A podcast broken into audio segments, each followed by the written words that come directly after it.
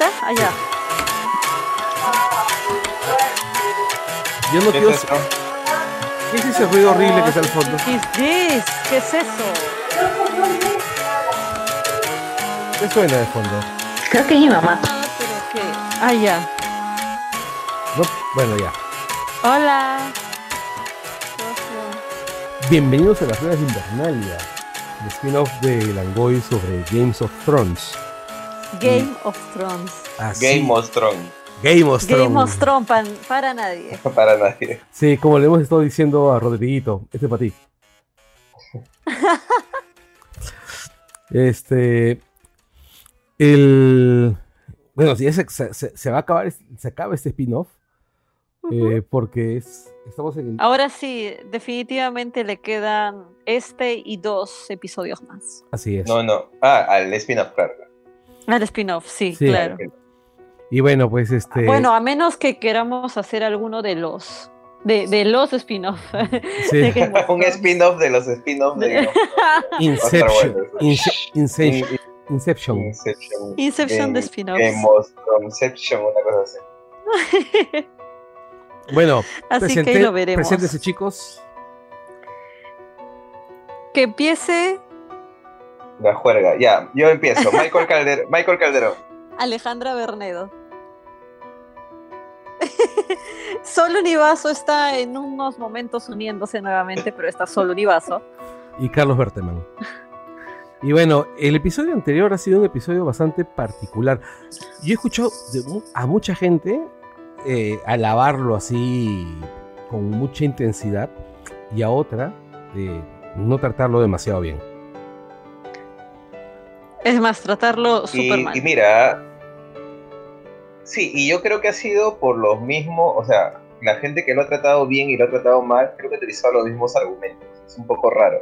Pero an- justo antes de grabar, yo quisiera empezar por aquellas cosas que creo que se han convertido en una especie de distracciones en los comentarios eh, sobre el reciente episodio, porque si bien llamaron la atención, no creo que sean relevantes de cara al verdadero análisis de, del capítulo, ¿no? Y, y me centro en dos cosas que creo que son las más anecdóticas, por así decirlo. Una es la Exacto. de la tacita de café eh, en el episodio. O sea, ya se han hecho todos los memes del mundo. Starbucks se la llevó fácil porque la taza no era de Starbucks. No, no sé por qué tanta gente mencionaba Starbucks antes de decir tacita de café o tacita o tacita de café o lo que fuera. Me pareció una publicidad encubierta o alguien que le estaba haciendo un favor a esta cadena. Y es más, han valorizado cuánto, cuánta plata hubiera tenido que gastar Starbucks para hacer una publicidad así y era más de 10 millones de dólares, una cosa por el estilo. O sea, eso es lo que se ha ahorrado Starbucks con eso. Y lo otro es lo de la despedida de Jon Snow con Ghost, ¿no? Es decir, creo que todos los que hemos visto la serie y que por ahí tenemos mascota hubiéramos esperado por lo menos una caricia de, de orejita o la, la que le quedaba al pobre Ghost, ¿no? Eh, y lo que Algo que pareció... tú sientas que le cuesta, que le cueste a... a- No- Más que costarle, porque parecía que la, la pasó nada más y fue como que cosa de menos de un minuto, pero ya amigos, sabemos que se debió a, a otros factores, como decías tú. Sí, y justamente, y la explicación me parece que ha sido, ha sido peor que, que lo que se vio, ¿no? Es decir, que el director del capítulo, entre líneas, dejara claro de que no se pudo hacer más porque costaba mucha plata y porque el perro, el wargo estaba generado por computadora y eso obviamente era implicaba, si interactuaba con el personaje ya era otro precio. Eh, creo que se pudieron haber eh, evitado esa, esa explicación eh, con una ejecución diferente, ¿no? Pero más allá de eso, sí, pero más allá de eso, creo que son temas anecdóticos que, que no convierten al capítulo en algo mejor o peor, creo. No, yo tampoco. yo creo- son, son. Ahí, adelante, adelante. yo creo que afectan, o sea, lo que ocurre es que toda serie de televisión, todo producto, tiene temas emotivos metidos, ¿ok?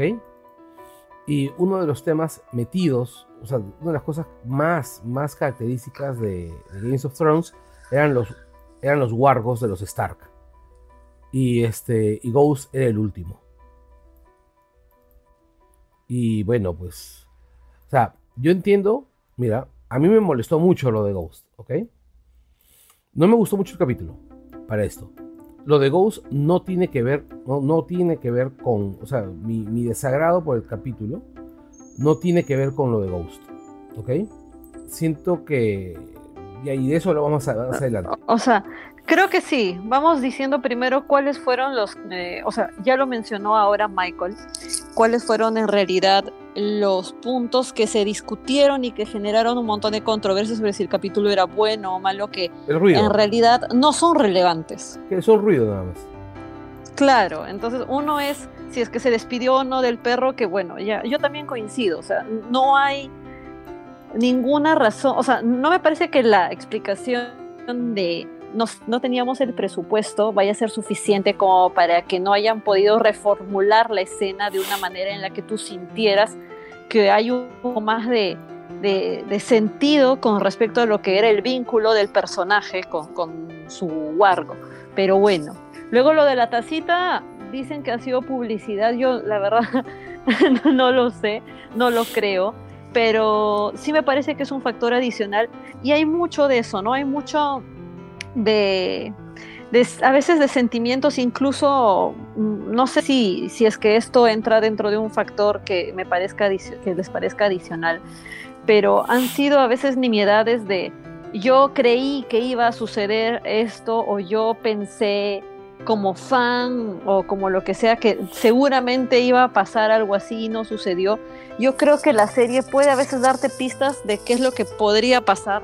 Yo creo que los personajes te pueden indicar qué eh, línea tienen y qué puedes seguir dentro de, sus, de sus hechos, de su, desarrollo, pero la serie no es de nosotros finalmente, o sea, la serie es de, de, quien la escriba, igual que los libros son de quien los escriba, y mientras creo todo se mantenga dentro de, cierta lógica, puede funcionar. Ahora, tú dices, Carlos, a mí personalmente, a Michael también decía, decíamos que nos ha gustado mucho, a ti y a Sol no. Entonces, ¿por qué motivos? Obviamente que no sea simplemente, ah, porque, porque yo quería, no sé, porque yo quería el John Eris. ¿Me entiendes? O sea, que no sea una cosa sacada de fanfiction, sino por un motivo lógico, que es lo que no te ha gustado. A ver, punto uno.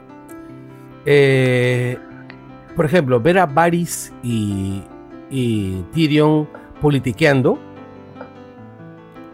me dejaron una sensación así bien agridulce, sobre todo porque es un reflejo muy pálido de lo que era el Games of Thrones más político, más manipulador. O sea, yo he sentido que, esa, que ese rollo, que, todo ese, todas esas líneas de diálogo eh, no estaban a la altura de lo que yo estaba acostumbrado con Games of Thrones. Lo he sentido muy por debajo.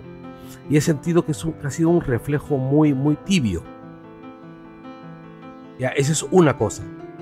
Otra cosa es que eh, realmente, así, y puedo decirlo con, absoluta franqueza, eh, no soporto a Emilia Clark.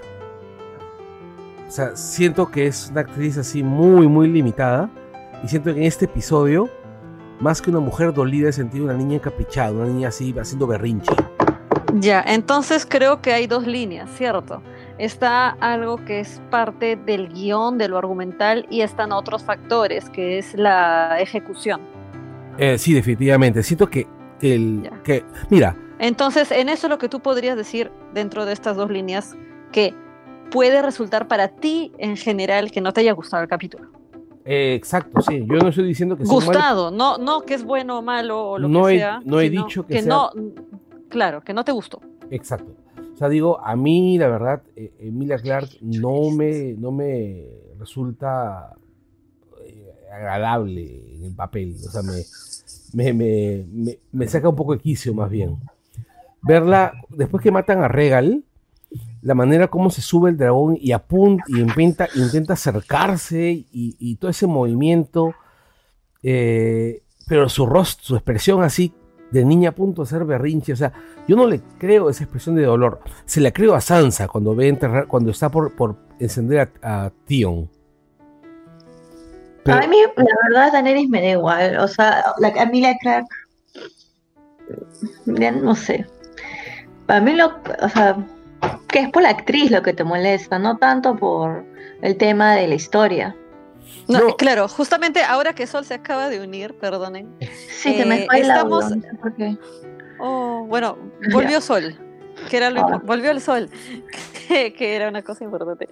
Eh, estábamos diciendo eso, que hay dos puntos que por los que cada uno puede decir que le haya gustado o no el episodio. Carlos dice que netamente, eh, en cuanto a lo de la interpretación, está lo de Emilia Clarke. Y por otro lado está lo argumental o lo de- del guion. Entonces hay dos puntos que tú también podrías de repente comentarnos. ¿Qué fue? O Claro. Carlos también.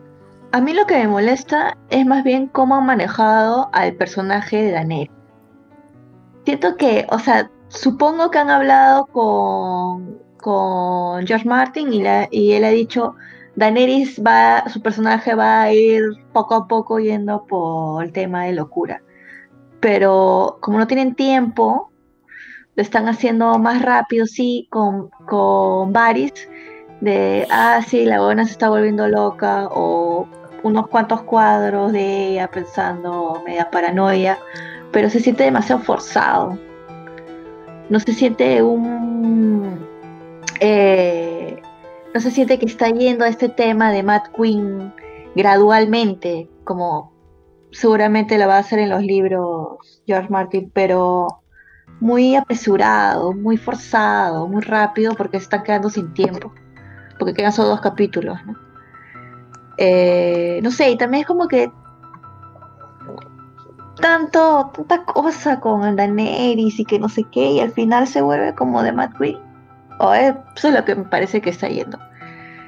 No sé, Sí, no yo- me, no me, no me, no me gusta. Bueno, es, es- está volviéndose la Mad Queen, ¿no? Sí, pues, pero siento muy apresurado, Pero, muy eh, rápido, muy pero. Yo no lo siento apresurado. A ver, Mike. y yo tampoco, yo tampoco. Justo iba a decir, este, iba con eso.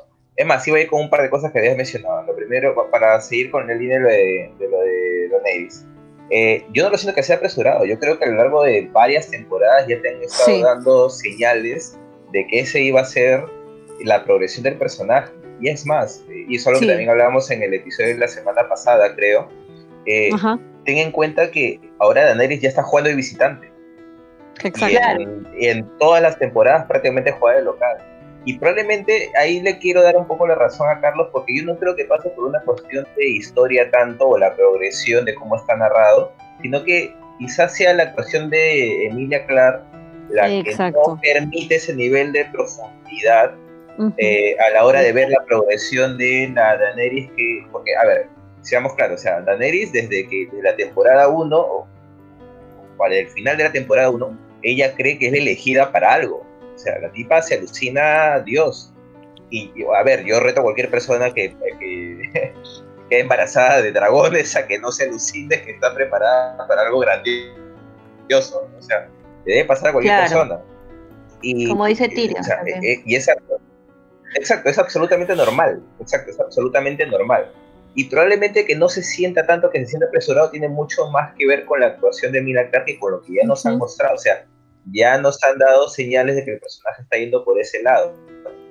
Eh, a mí me, por ejemplo, yendo un poquito más adelante, sí me parece muy buena decisión que hayan por fin eliminado a Miss Sunday, porque creo que también habíamos hablado la semana pasada de que para justificar o para terminar de darle el curso a esa idea de ella como la reina loca, tenía que quitarle a todo lo que todo lo que la, mantenía tierra. Ya no tiene nadie. No tiene absolutamente nadie. O sea, solamente tiene un dragón. No tiene nada más.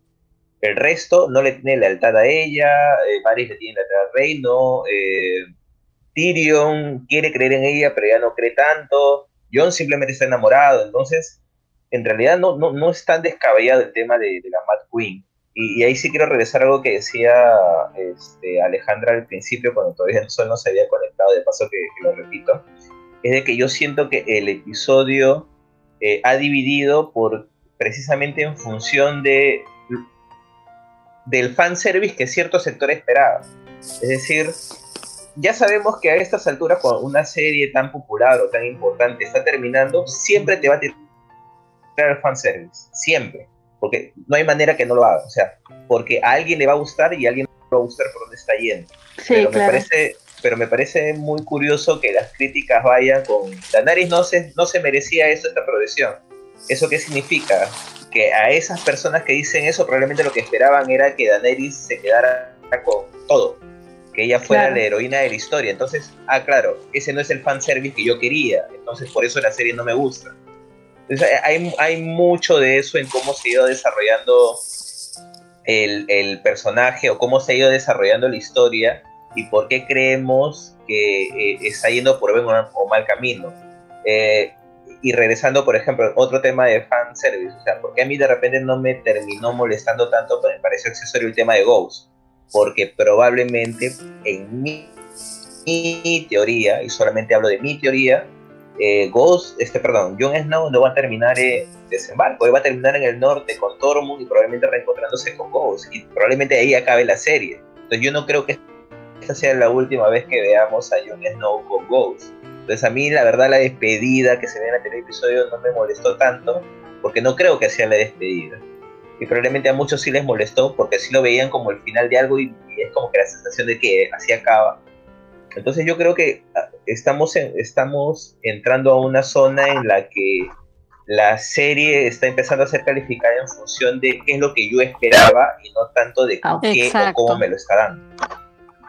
Claro, es que ya está tan está tan al final que solamente quedan teorías por confirmar, ¿no? De toda la gente. ¿Quién se va a estar? Es, como la gente que se, es como la gente que se quejaba de Endgame, ¿no? Por, por detalles como que les molestaba que Thor estaba gordo.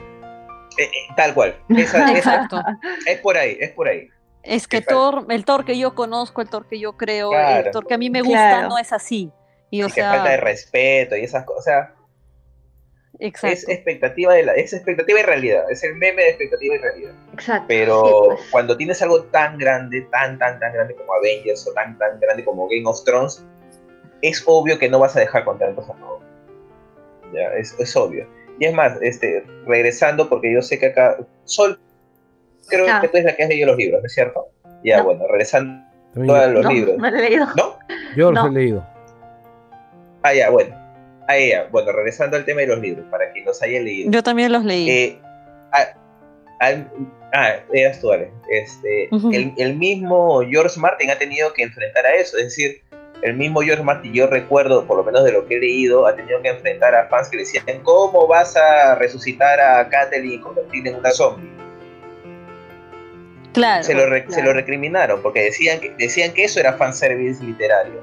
Entonces, tampoco es que, ay, ¿cómo es posible que la serie se esté alejando de lo que George Martin ha creado? O sea, a él le pegaron con palo desde el principio con su fanfiction del Señor de los Anillos, con el trono de hierro convertido en el anillo, o al revés, perdón, con el anillo convertido en un trono de hierro. Entonces, tampoco creo que sea momento de, elevar a las alturas pues al, gordito que se ha hecho un chapón y por eso estamos todos pendientes de eso. Pero tampoco es que qué bueno era cuando él estaba, ¿no? Tampoco, pero claro. Aparte que este final es lo que George Martin ha querido, ¿no? Es lo que les ha dicho, así va a terminar y así está terminando. Eh, sí, o sea, si, si Daenerys termina siendo la Mad Queen, ha sido porque el gordito quiso.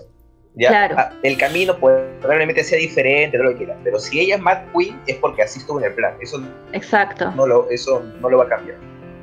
Tal cual, tal cual, totalmente de acuerdo. Ahora, este, el gordo, yo recuerdo haber escuchado a la gente de, HBO mencionar que la novela, como la, como la serie, van a acabar igual, solamente que, que lo que va a cambiar es, es este, algunos, algunos, este, bueno, que lo que va a cambiar entre la novela y la serie son algunos secundarios. Entonces, si lo que van a cambiar son solamente algunos secundarios, eh, dudo, por ejemplo, que dado que la serie se ha reducido a un montón, ha reducido un montón de personajes a la nada, es que, nos vayamos a encontrar algo demasiado distinto, ¿ah? Eh, sí, yo tampoco creo, que sea, o sea, yo no creo que el final sea muy distinto, yo sí creo que va a tener caminos bastante eh, separados, porque en el libro hay personajes que en la serie no existen y viceversa, ¿no? O sea, yo no sé, yo no sé la verdad si es que George Martin tiene, tenía un plan tan concreto para el Night King. O sea, no, no sé, no, no, no, no se me ocurre ahorita pensar que en los libros de pronto va a desarrollar al Night King como lo desarrolló la serie. Eh, y no sé, por ejemplo, en qué momento se tendría que deshacer de Lady Corazón de Piedra, ¿no? Para que deje de ser importante de cara a la resolución. Sí, pues. hay, hay, varias cosas que tendría que hacer que no, que no se me ocurre. O sea, justo lo que hablábamos hace un ratito, yo no sé si de repente el gordito está esperando que acabe la serie para en realidad ponerse a escribir lo que le falta. Quizá él tiene eso es lo que quiere. Claro, de repente él tiene tantas dudas o tiene tan pocas certezas que dice, bueno, mejor voy a seguir el camino que ellos han trazado y yo me voy acoplando. Porque... sí. Porque sí, o sea, probablemente los caminos sean mucho más complicados de escribir que la propia resolución. La propia resolución la puedes tener en la cabeza. Sí, claro. Pero esos son. No, el recorrido. Tres o cuatro líneas. ¿no? Lo más complicado, exacto. Claro. Especialmente el que ha abierto tanto el mundo que ha creado, ¿no? Son tantos personajes en tantos diferentes sitios que juntar al final es difícil cerrarlos. Sí, pero algo que, por ejemplo, sí tendría que quedar muy claro, o por lo menos de repente para eh, de, de cara a la discusión, es que siempre tiene que quedar claro que libro es libro y serie es serie, película es película, ¿no? O sea, claro. yo creo que el hecho de haber leído el libro ayuda mucho a complementar como para poder entender a ciertos personajes o ciertas situaciones, pero cada uno responde a su propio a su propio medio, o sea, claro. Eh, si algo no te gusta decir es que en el libro no sale así, tendríamos que regresar y ver 20.000 ejemplos diferentes, ¿no? O sea, yo me acuerdo de haber visto Harry Potter y haber metido la aburrida en la vida con alguien que se había leído todos los libros y los disfrutaba. Porque obviamente son cosas diferentes, pero la película o serie debería eh, defenderse por sí sola. Y porque además a estas alturas, eh, la serie es el canon.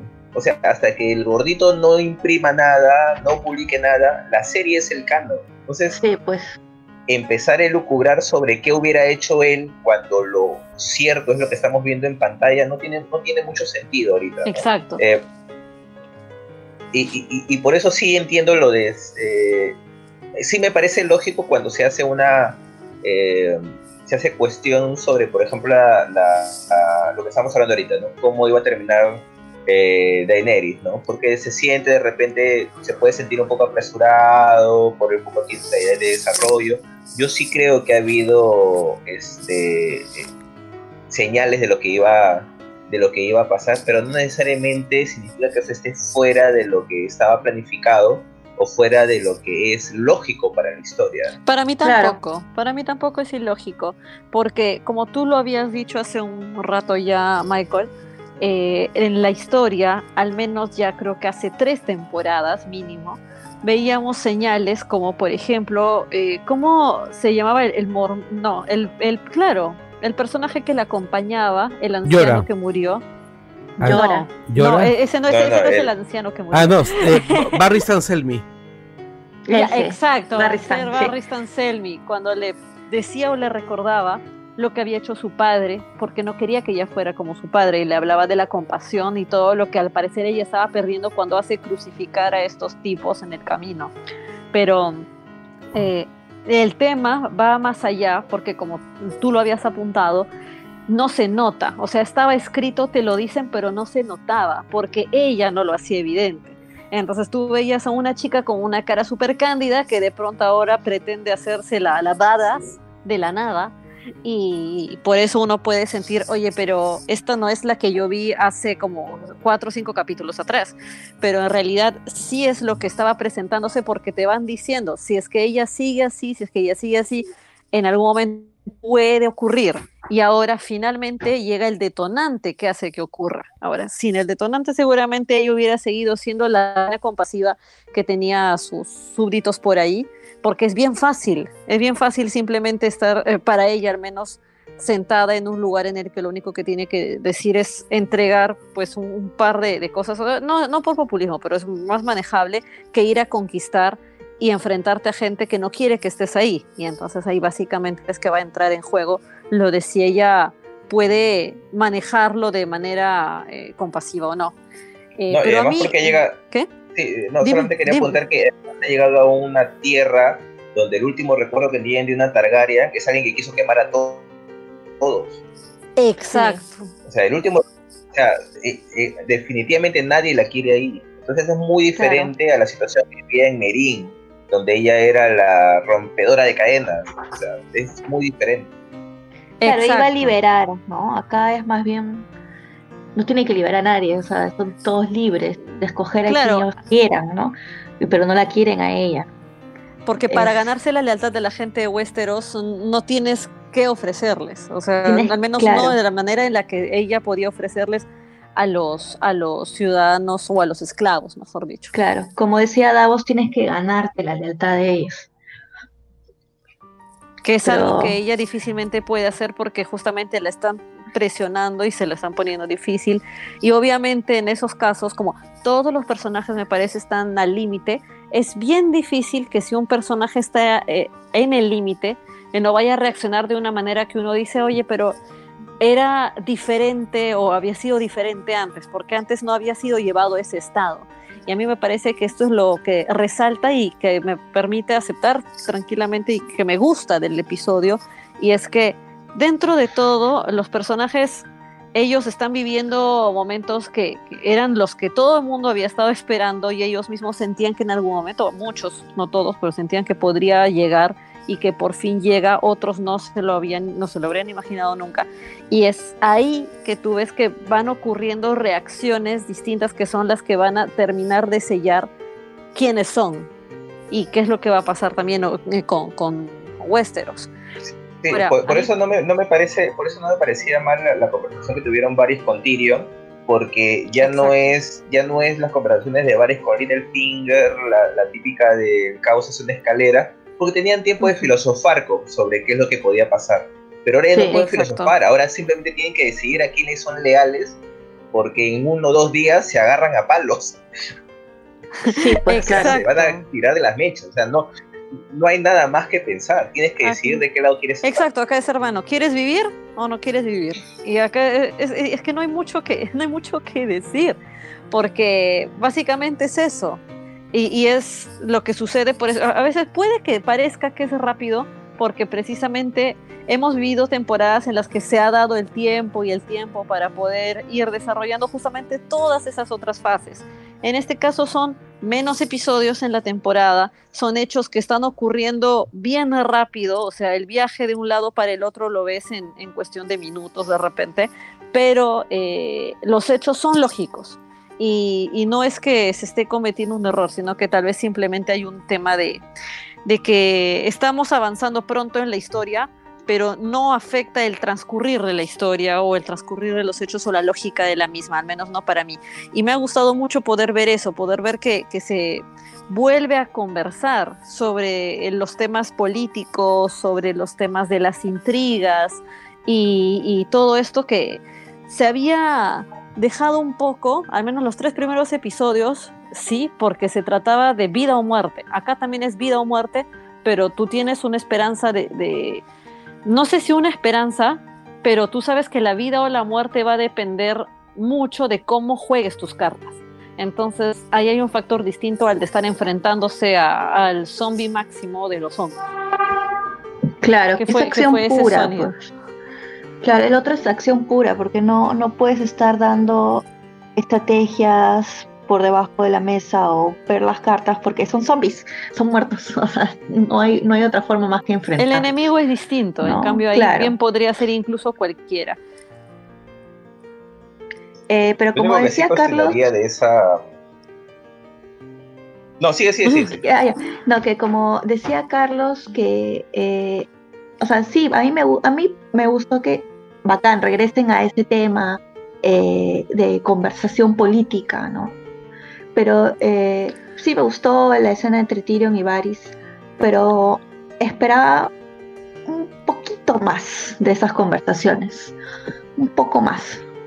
Pero como dices, ya, ya no se puede filosofar, pues, ¿no? Ya tienes que decir a quién vas a apoyar. Exacto. Sí, y, otra cosa que, por ejemplo, no, no, no, entiendo, o sea, a ver, puedo entenderlo, pero no comparto de las críticas que se le han hecho al episodio, es que se está diciendo mucho que los personajes no se están comportando como, eh, de una manera lógica, ¿ya? Y, ok, ya explicamos el tema de Daenerys, pero por ejemplo decían, ¿cómo puede ser posible de que Brian se ponga a llorar porque la abandona Jamie? Y en el caso de ambos, o sea, más allá del tema de... Es, que no, es que me parece súper lógico de ambos. Sí, la claro. Reacción, la, reacción de ambos es súper lógica. Sí. Es decir, el que Jamie haya decidido regresar a desembarco, ya sea para quedarse con Cersei o para matarla, me parece súper lógico. O sea, la historia de Jamie va tiene que empezar y terminar con Cersei, con nadie más. Y, y la reacción de Brienne también me parece súper lógica porque, o sea, si vamos a regresar para darle la derecha a los que siempre citan los libros, siempre citan los libros, e incluso las primeras temporadas de la serie, hay que hacer memoria por qué Brienne se convierte en caballero. O sea, se convierte en caballero porque no le paraban bola. O sea, la tipa nunca se había enamorado, nunca había tenido relaciones con nadie. La tipa, la, la se había enamorado, o sea, su relación más cercana se enamoró de Renly, creo que había un caballero que la había choteado que hizo bailar con ella, entonces ella se convirtió en caballero. O sea, la tipa siempre, o sea, siempre fue un cero a la izquierda. Entonces de pronto el único tipo que más o menos le para bola, obviando a Tormund, que obviamente lo chotea, este, que la abandone para ella es como que, o sea, se le... Exacto. Pero no es solamente... mundo, ¿no? Era su oportunidad de... Claro, pero un hombre en el que, ella realmente creía. Claro, pero es solamente que la abandona, sino es que él está yendo a su muerte y ella lo sabe. Claro, es una combinación de, situaciones y sentimientos que son lógicos. O sea, no, está, no está fuera de personaje. Sí, pues. Yo tampoco creo que esté fuera de personaje. Yo no lo sentí así porque decían la única persona que se mantuvo fue Aria, claro, porque Aria dijo I'm not a lady, pero después, ¿por qué Brian llora? ¿Por qué, en fin, eh, por qué se va Jamie? Jamie, sobre todo, ya, yo no lo, no lo entendí como que él se iba para regresar con, con Brian, perdón, no para regresar con Cersei, sino mm. para poder actuar de alguna manera porque él se siente responsable y porque por otro lado, claro, él se siente responsable de eso y porque él es el que, como tú estás diciendo, Michael, él, em, nosotros lo conocemos con Cersei. Entonces, no solo narrativamente, sino también dentro de lo que el personaje es y cómo funciona es que él es el que nace junto a Cersei, él siempre ha estado con Cersei, Cersei está al borde, quizás es el único, él se siente quizás es el único capaz de poder hacer algo con Cersei para, para evitar que ella se muera, para evitar que algo pase o para manejarlo de alguna manera, pero tiene que solucionar esto y él se siente el más facultado probablemente. Entonces, le dice que ella es, que él es malo y que ella también, en fin, todo, es una escena conmovedora y tal. Pero no me parece inadecuado lo que ha hecho Jamie. No, no, creo siquiera que, haya regresado con alguna intención. No creo siquiera que quiera ya hacerse y menos después de lo que ha pasado con, con Brienne, porque es una señal de cómo el personaje o cómo él ahora está entendiendo su vínculo con otra persona o el vínculo amoroso, pero no lo siento fuera de lugar no siento a Brienne fuera de lugar porque ella ha vivido con él lo que no ha podido vivir con nunca nadie. Además, han estado juntos al borde de la muerte. O sea, después de todo eso, y, acaban de, pasar por esa batalla que los ha tenido al borde de la muerte, literal. ¿Qué más quieres que, que encontrar a una persona que está con ese tipo de emociones, o sea, a ese nivel? Y, no recuerdo cuáles han sido. He visto que hubo varios, varios reparos de personas diciendo, pero es que no me parece porque el personaje se contradice, pero yo no he visto contradicciones realmente. Lo que ocurre. Yo creo que la contradicción que han visto es, es falsa. O sea, es, es la idea de que, ¿por qué tiene. O sea, están viendo a Brienne no como un personaje, sino como un, como un manifiesto político. Sí, o sea, creo que lo reducen a un, a un, a un icono, a, una, a un emblema, pero sacrificando la complejidad que el personaje sí tiene. Claro, claro. Es, o sea, es mm. mucho más que la mujer fuerte. O, mm. a, Aria también es como reducir, ay, pero cómo se va a este, encamar con Gendry, pero es que sigue siendo mujer, o sea, sigue teniendo ganas, sensaciones de hacer cosas, o sea, no porque se haya convertido en una super asesina significa que va a sacrificar el resto de sus de, humanidad. o sea, ¿no? O sea, tiene sentido eso. Claro, le sigue picando. bueno, No, es que es, es así, o sea, Ya, pero- son personas, o sea, es una persona, tiene necesidades. Es que Y el sexo es durante una. temporadas habían visto, durante muchas temporadas se había tenido eso, a Arya como la máquina asesina. Y dejar un respiro al menos, que obviamente tiene mucho sentido porque es antes de la batalla, que ella se permita ser un ser humano o ser una persona, como que no lo sienten, les puede parecer distinto, pero yo sí creo, igual que ustedes, que, que tiene mucha lógica ahí, que, que es lo que corresponde, ¿no? Porque ella es, es alguien, pues, ¿no? O sea, fuera de, de su soy nadie, eh, que ha repetido constantemente, la misma, las mismas personas lo han tomado así como que no, pero ella tiene que quedarse así, cuando los personajes no son de una sola manera y como ya lo has mencionado, si es que los reducimos a eso, a un tipo, pues qué complejidad o qué riqueza puedes encontrar tú en, la narración de sus historias. De hecho, una de las cosas que más elogiaba lo- el Juego de Tronos, discúlpame, era la complejidad de los personajes. Entonces, pues. si quieres convertirlos y reducirlos a todos, a estereotipos, a manifiestos políticos, eh, y mira, y son causas de las cuales todos acá estamos de acuerdo, el- Sí. pero el tema es, disculpa, pero yo creo que la principal causa en una serie es ser consistente narrativamente hablando, ¿no?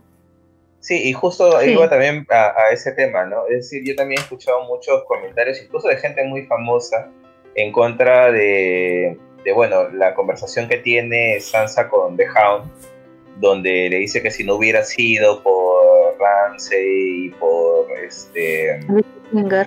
y por no y por por Joffrey por Littlefinger él- ella no ella seguiría siendo un pajarito y, y, digamos que la conversación la han llevado por el tema de que claro o sea eh, a partir de los abusos las violaciones y los vejámenes que ella sufrió que eso no debería ver- verse como una herramienta para para convertirse en una mujer fuerte.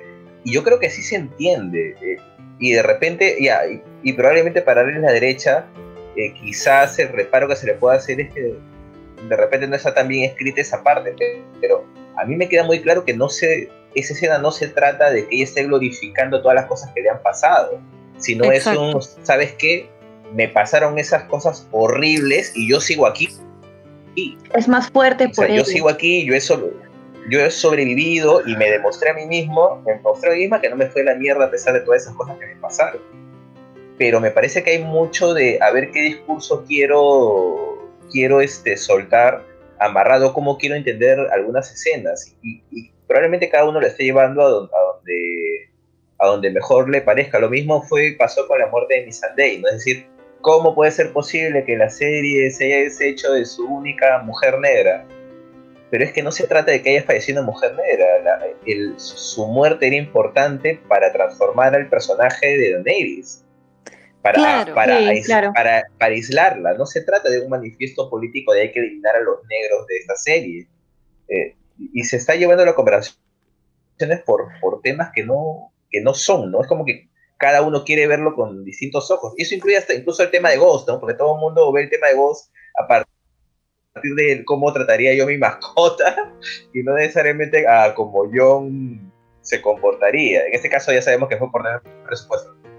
Pero es Sí, como claro. que estamos viendo, sí, estamos viendo la serie con, con, ojo- con ojos de nuestro día a día, con ojos de cómo funciona el mundo actualmente y no cómo debería funcionar el mundo que, han creado.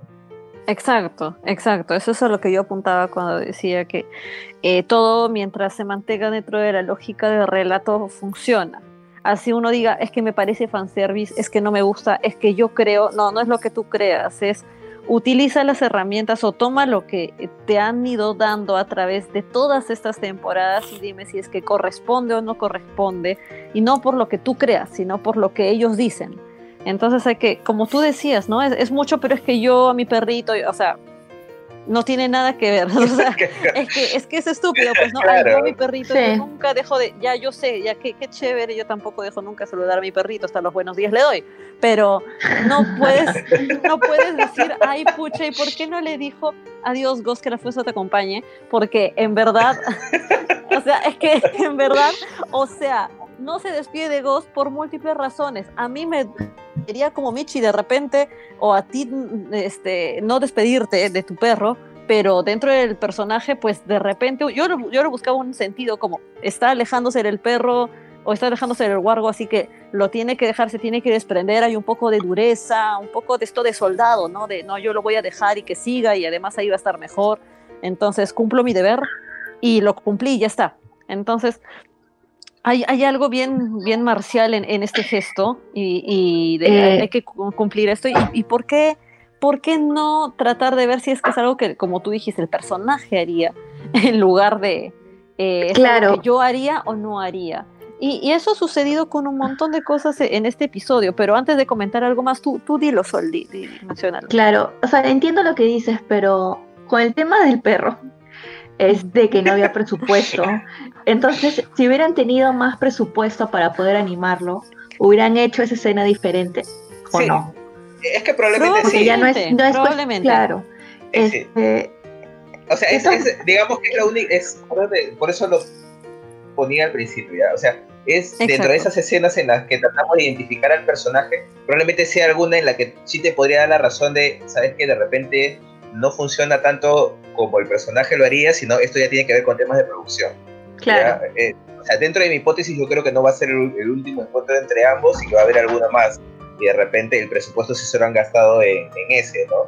Pero en los otros casos ya no tienes el, inconveniente de presupuesto, entonces ya responde a lo que ellos creen que es mejor para los personajes.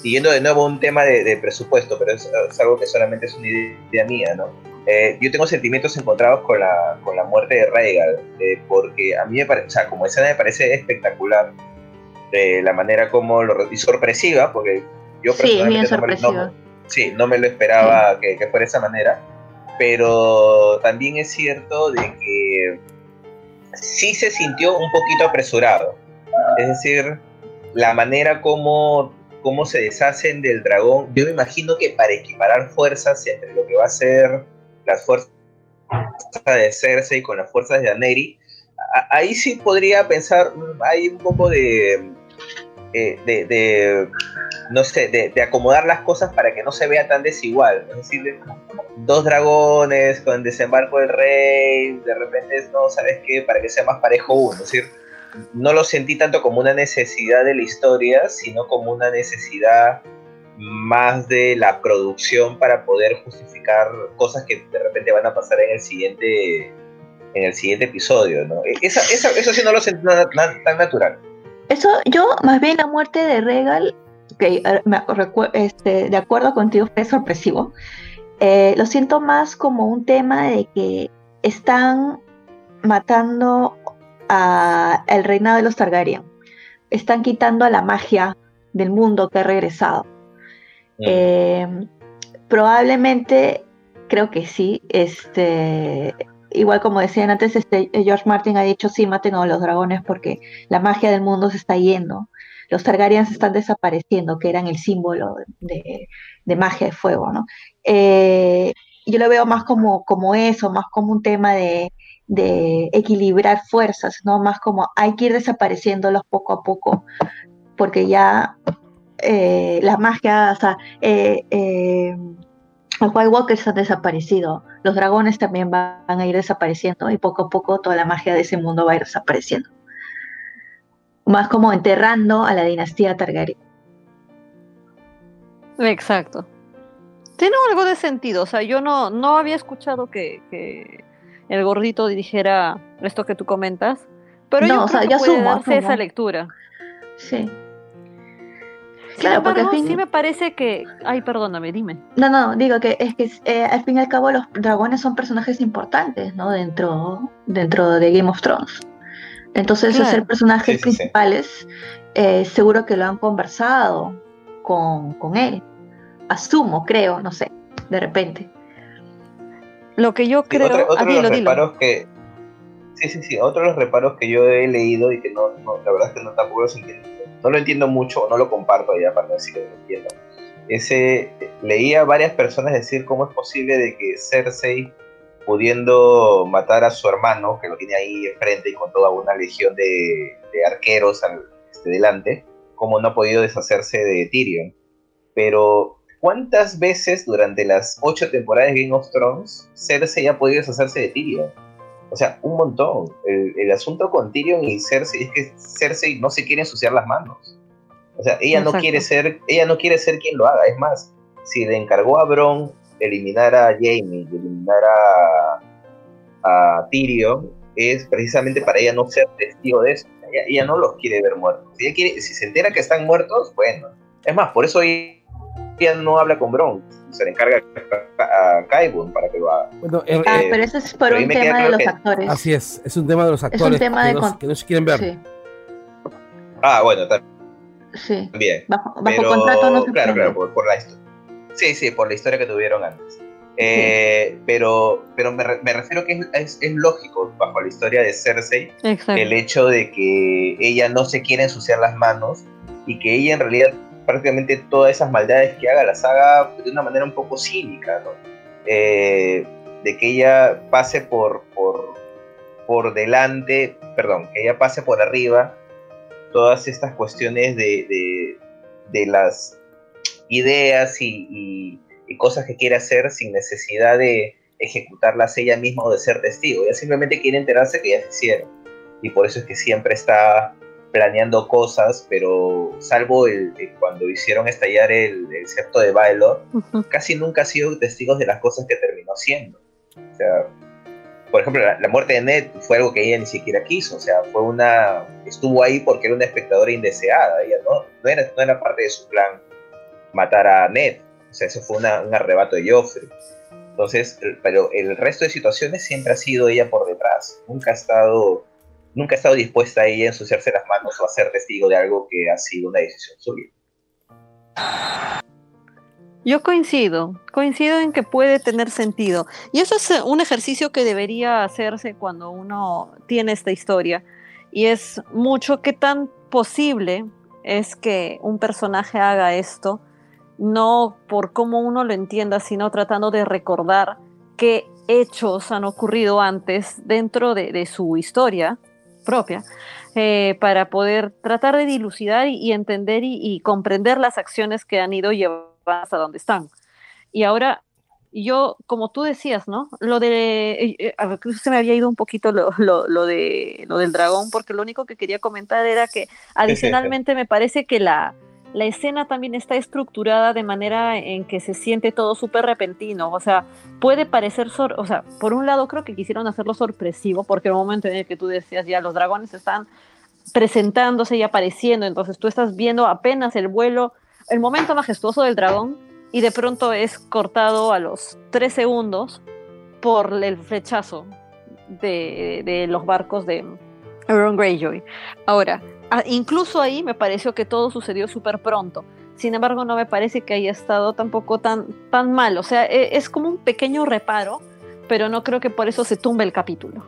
Ahora, había un comentario más. La gente también decía por qué eh, nadie se dio cuenta de que hayan, de que habían barcos con estas cosas, que estaba en peligro el dragón porque ha ido con todos los dragones así desprotegidos, en fin.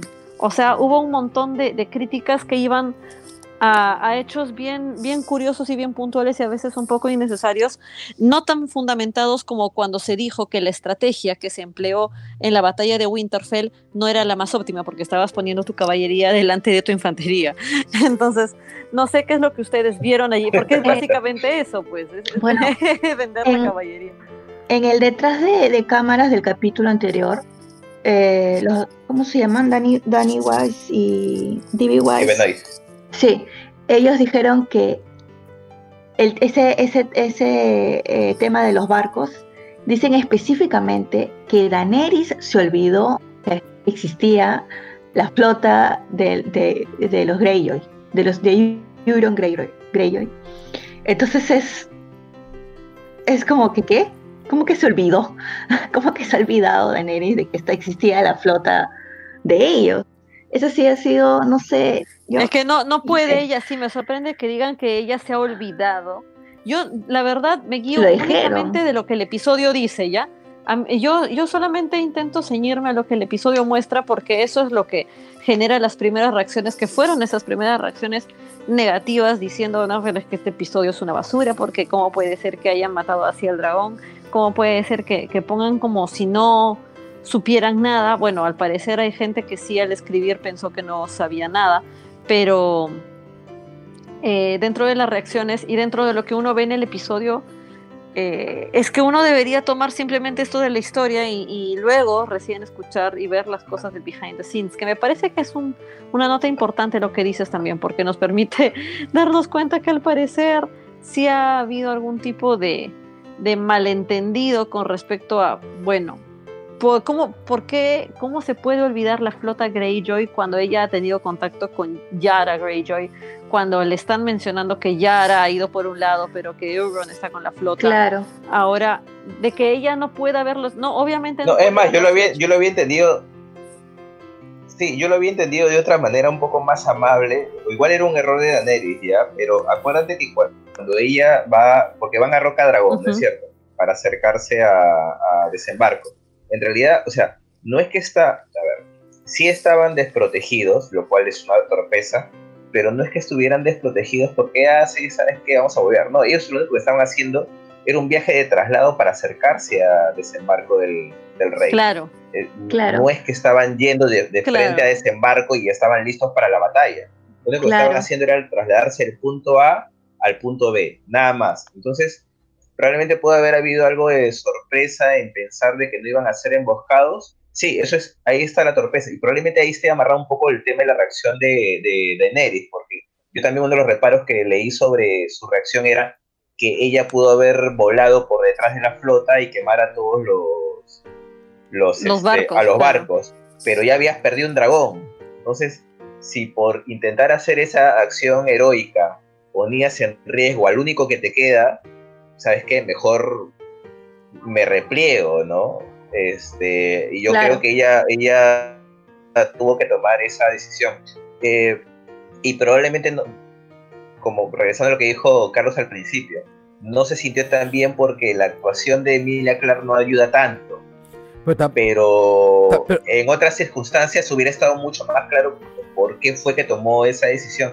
Y, a ver, eh, sí, probablemente para el vuelo que estaban haciendo, eh, sí hubieran tenido manera de ver la flota de Euron, pero como te digo, o sea, para mí en la justificación que estaba era que era un viaje relativamente relajado, sea, era, un, era simplemente un viaje de punto A a punto B, no era un viaje de vamos a atacar y vamos a cagarlos a, a punta de Dracaris, o sea, no era ese tipo de, viaje, ¿no? Claro, pero tienes que prever, tienes que prever que te van, que puede ser una trampa. Sí, y, probablemente ese, y probablemente ese haya sido más, más que todo un vamos a sacárnoslos de encima, este, y vamos a hacer una, hagámosle una concesión al guion, ¿no? Porque también si nos ponemos en tan específicos, y eso tiene que ver más con la forma que con el fondo, si nos ponemos tan específicos, uy, ¿cuántas películas que todos adoramos tienen 20.000 reparos dentro de su ejecución, de su historia, de las tácticas? Justo hoy día este, estaba, estaba haciendo zapping y me encontré por vez 14 millones de, con el Batman y el Caballero de la Noche. Todo el mundo sabe que esa película me encanta, pero si me voy a poner a racionalizar sobre los planes del Joker, no admite análisis. O sea, entonces ya depende a qué, tanto le quiere, qué tanto reparo le quieres hacer ver a algo. Y, probablemente los reparos se noten más cuando hay algo, cuando hay cosas que te molestan o no te terminan de convencer. Entonces, ya le empiezas a reparar más cosas de las que en realidad tiene. Yo es lo que siento que puede haber pasado con, con este momento, ¿no? Es decir, si hubiera sido un capítulo que hubiera contentado a más gente a más nivel, de repente no le hubieran hecho este reparo si lo hubieran pasado por algo. Eh, creo que una de las cosas que les molesta a la gente de estas últimas temporadas es que ha habido unas pequeñas fallas de lógica. Pequeñas. ¿No? Como, no, no pequeñas, pero más o menos grandes, de lógica, ¿no? Como el tema de que, pero cómo no puedes saber que va a haber una trampa, pero eh, cómo pones a tu infantería adelante, ¿no? Ah, perdón, a tu caballería adelante, es de que en las primeras temporadas había cierta lógica de estrategia. Los personajes estaban dos pasos adelante porque sabían que podía empezar de esta forma el otro personaje e ir o de esta otra, entonces tenías que ver la forma de contrarrestar esos pasos. Pero en las últimas temporadas no ha habido tanta esa estrategia. Se ha estado perdiendo. Y no sé, creo que eso es lo que le. a mí me molesta un poco. Más o menos, más Yo creo que no. Yo creo que hay mucha diferencia entre la de los reyes, en donde la mayoría tenía nociones de estrategia, y esto que es John que no ha sido criado para poder ser un líder, sino para poder ser un soldadito, entre Dani que siempre ha sido yo soy la elegida, así que soy la elegida y ahí queda. Pero y, Tyrion pues y Varys, ellos sí son las estrategias, ¿no? Ellos son sus, sus no militar. su segundo, no, pues, pero saben, pero pero Tyrion conociendo tiene que saber, pucha, de repente Cersei, siendo Cersei, va a meter trampa, pues, ¿no? Porque le conviene. Ahorita todo, no, no tienes casi, casi soldados, porque todos han muerto en la batalla con el Rey de la Noche. Varys aparentemente no tiene interés en ver a, Daenerys sobrevivir, pero mira, Tyrion, pues. a ver, dilo, explícalo, explícalo. Y mira, en el, y en el caso, y en el caso de Tyrion, por ejemplo, yo ahí le quiero, le quiero dar un poco la derecha a Tyrion, porque justo en la conversación con, no me acuerdo si con Varys o con Sansa, creo que es con Sansa, sí, creo que es con Sansa, le dice, tú le tienes miedo.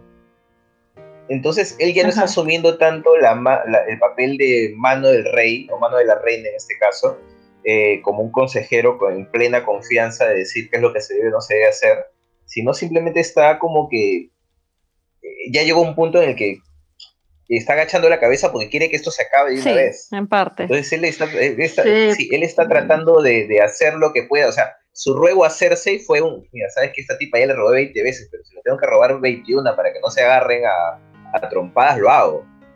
Eh, yo creo que pasa mucho por ahí el tema del papel de Tyrion en, esta, en, en, estas últimas temporadas, ¿no? O sea, es un Tyrion que está tratando de que todo llegue a buen puerto, pero no se está dando las cosas, está falto de confianza o, no le hacen, o cuando le hacen caso las cosas no salen como él quiere.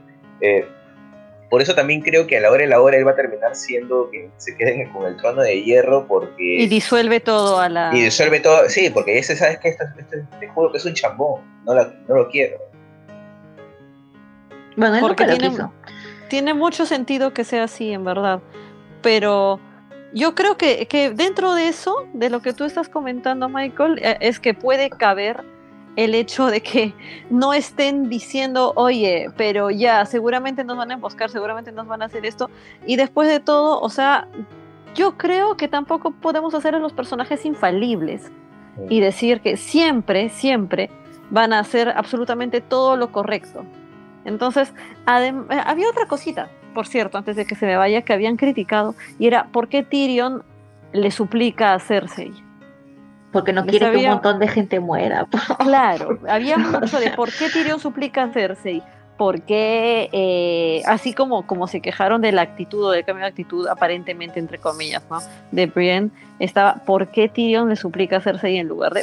Es un poco lógico, o sea, Tyrion tuvo un gran parte de debilidad por sus hermanos siempre, él hasta el último momento intentó hablar con Cersei.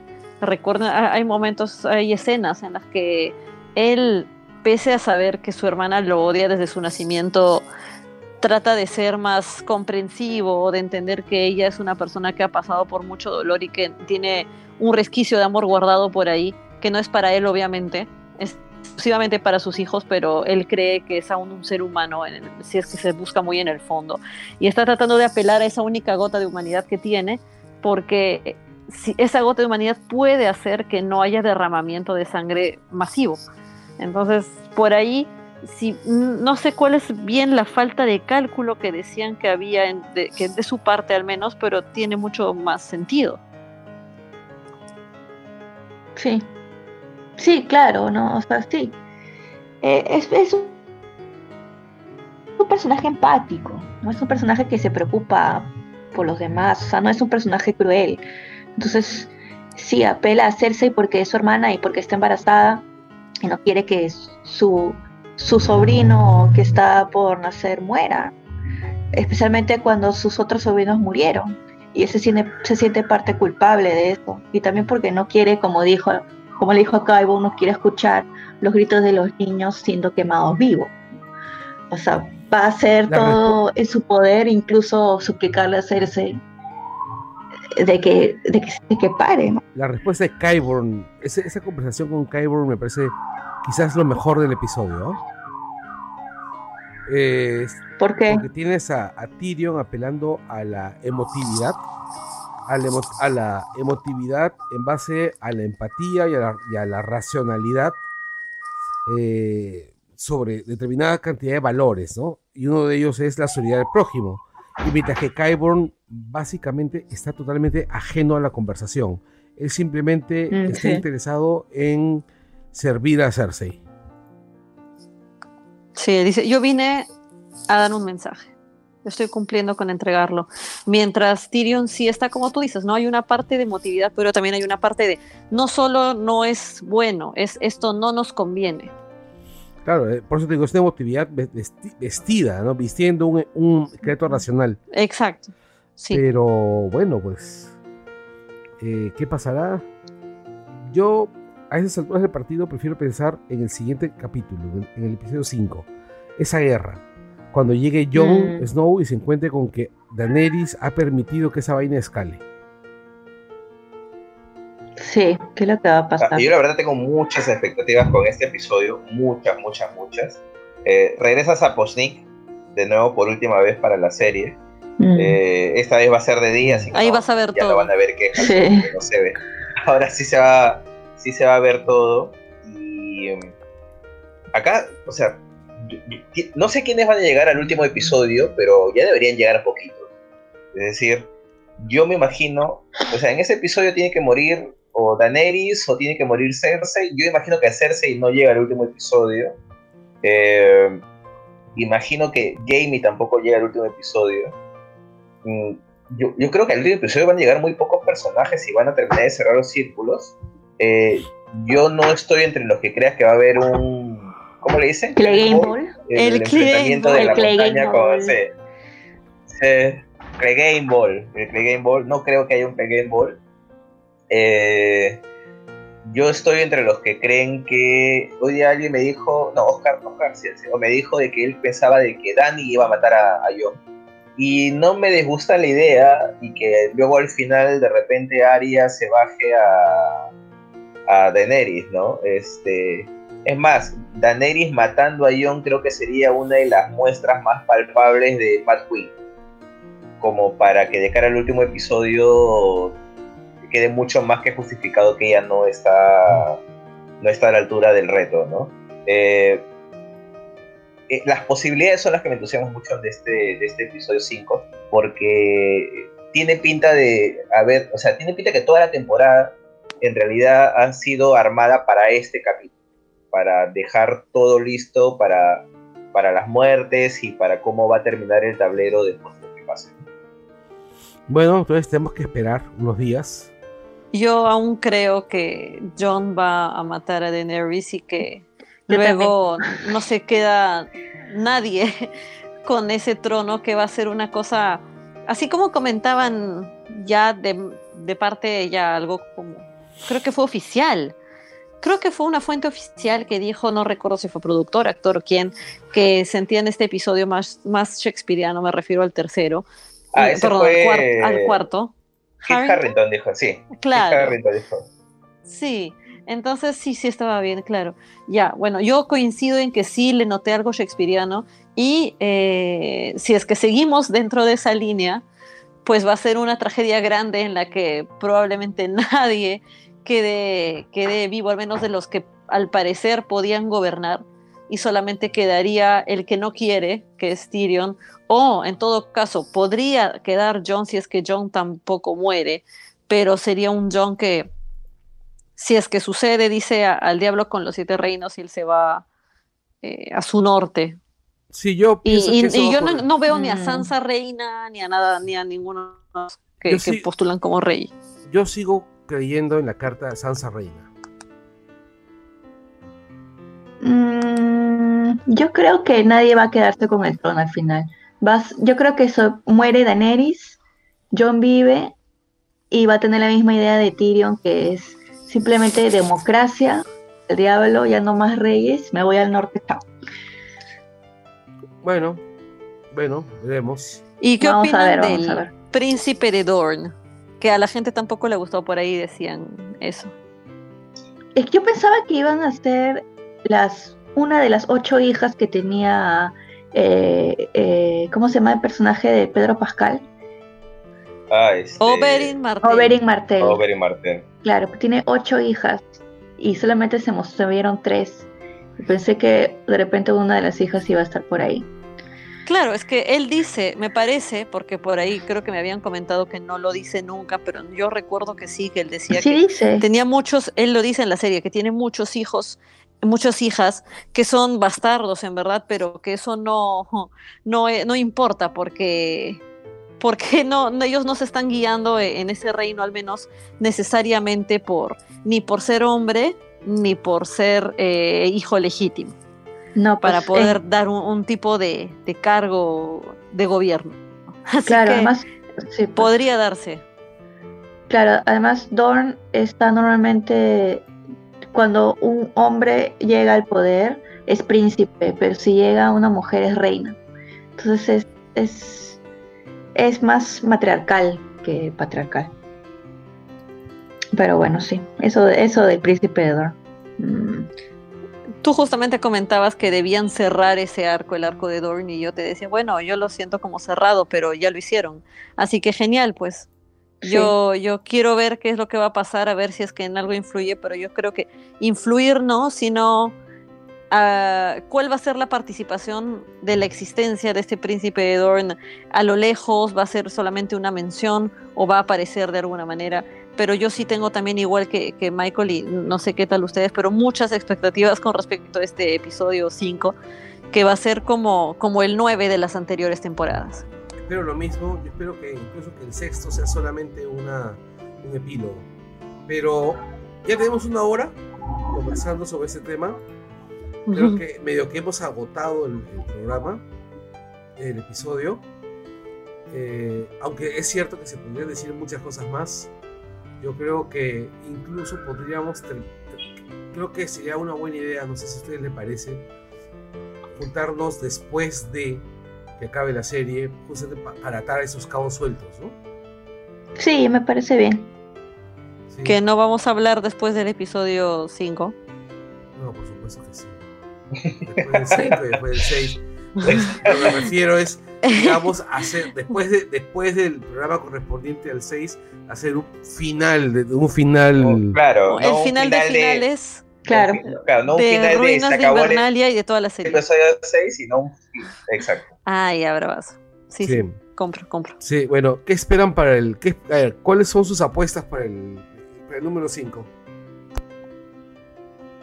Eh, muere ¿Quién vive, Cersei, quién muere? Así la apoya. Sí, claro. muere Cersei a manos de Jamie y fácil Jamie muere también por X motivo. De repente Arya lo mata. Arya y eh, The Hound se enfrentan a The Mountain, lo matan. De repente muere The Hound. Eh, Varys muere. Eh, y creo que Grey Worm también de repente muere. O se lleva. Él se lleva el cuerpo de Missandei a, a Nott. Su cabeza. Su cabeza, pobrecita.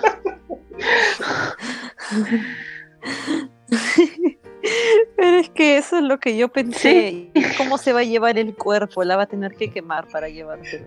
La cose, la cose. Sí. Bueno, este... eh, Ale, Yo no sé si en el episodio 5 realmente, pero como al parecer todo indica que ahí es que se define la vida y muerte de muchos.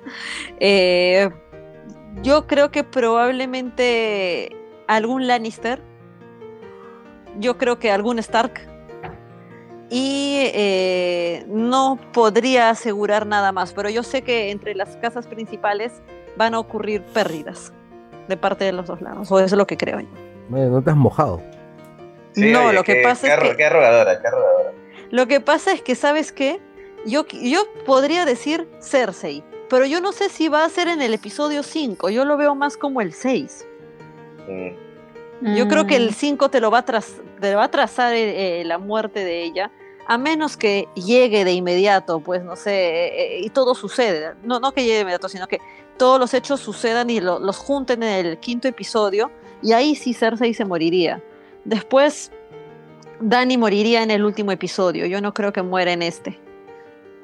Espero, porque si no sería demasiado en una sola.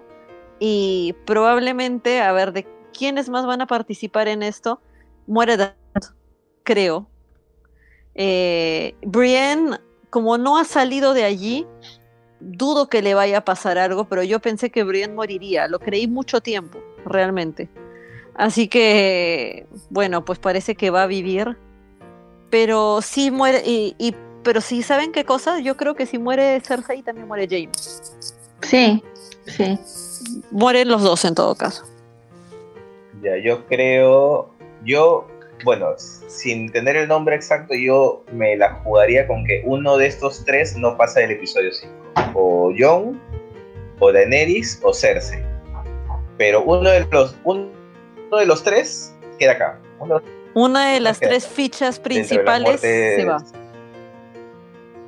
Se va, se va. Y el- es más, Mm. yo me atrevería a decir que muere Cersei, Daenerys hace un cagadón, un cagadón, y en el episodio 6 a Jon ya no le queda otra que bajarse. Sí, o sea, que el porque episodio, o sea, Pues que sí, la, la te- la temporada estaría dividida en tres, ¿no? O sea, hasta el episodio 3 era la, la lucha contra los White Walkers, hasta el episodio 5 sería la lucha contra Daenerys, y el episodio 6 sería Jon, ya sabes qué, tengo que bajármela porque es cualquier cosa. Eh, Daenerys como reina. Yo creo que esa es, es la progresión que va a tener. Sí, la- porque para que se dé la temporada. muerte de Daenerys, claro, porque para que se dé su muerte tiene que ocurrir alguna atrocidad. Ahora, esa atrocidad Tendría. no podría ser en batalla, sino ya tendría que ser con ella de algún modo triunfante o, o tratando de mantener su gobierno sin respaldo alguno. Entonces, dentro de su falta de respaldo, quizás eh, pueda que surja algún tipo de, de hecho que haga que, que él sienta como ya hasta aquí llegó, o sea, Sí, por ahí lo y hay fin. Ajá. Puede ahí ser. Y regresa con su perrito. Una gran a posibilidad. acariciarle la orejita. ¿Tú qué dices. Carlos? Mira, yo creo que. eh, A ver. Creo que mueren los Lannister. Así, en, esta, en este episodio. Incluyendo Tyrion, Incluyendo Tyrion. todos los Lannister. Todos los Lannister. Y si sobrevive uno, será. Pucha, Jamie. Ya. Ya. Para sufrirla, ya sin, sin amigo Exacto. y sin para com- amante. Para convertirse en un paria. Ya, este. No creo que muera Jon. No creo que muera Jon. Creo que muere, Dro- muere Drogon. Ah, habíamos olvidado los Sí, dragones. claro. Bueno, el dragón. Muere, muere, dragón. muere Drogon, muere Dani, muere Gusano Gris, muere Qyburn, muere el perro, muere la montaña. Eh, Ahí es que se va a dar el, entre comillas, Clegane Bowl, que no va a ser Clegane Bowl, va a ser un enfrentamiento de batalla. Y ahí se, se bajan al perro, pero sí, pues no sería bien lógico, en verdad, si es que se van a enfrentar, que se mueran los dos. Los dos Sí. Clegane. o sea, siento que de los personajes que conocemos y queremos, lo más probable es que quede uno o dos. Sí. De hecho, sí. Y creo que van a morir todos en este episodio. Y dices que el último es epílogo. Y que va a ser un epílogo donde te van a decir este básicamente el recuento de los daños y te pinten la, la cancha para el siguiente para, para lo que va para el final, ¿no? A ver, pues la verdad, está todo parecido, con algunas diferencias, pero a ver qué pasa. Sí, o sea, me da mucha pena la muerte de, de, de Drogon, pero a mí lo único que me importaba, era que, me importaba era que no mataran a Ghost. Ya, por lo menos eso no va a pasar. Sí, está a porque- salvo para las aventuras de Tormund y Ghost. O sea, No. No, o sea, es que tengo bien claro, por ejemplo, que nada, o sea, los que están en el norte no, no, no, la, no la van a pasar mal, ¿ah? No, aparte que ya no va a haber hielo, pues no. Va a volver a ser pasto como cuando los niños del bosque vivían ahí. Así es. Así es. Y bueno, pues. Así que vamos a ver qué pasa. Bueno, veremos. Lo veremos en el siguiente episodio, cada vez más cerca del final de la serie. Así es. Pues, ya nos vamos a olvidar del pum,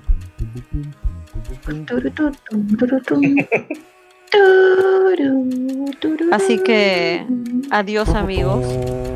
Hasta el próximo capítulo. Nos vemos. Nos vemos. Chao, chao. Chao.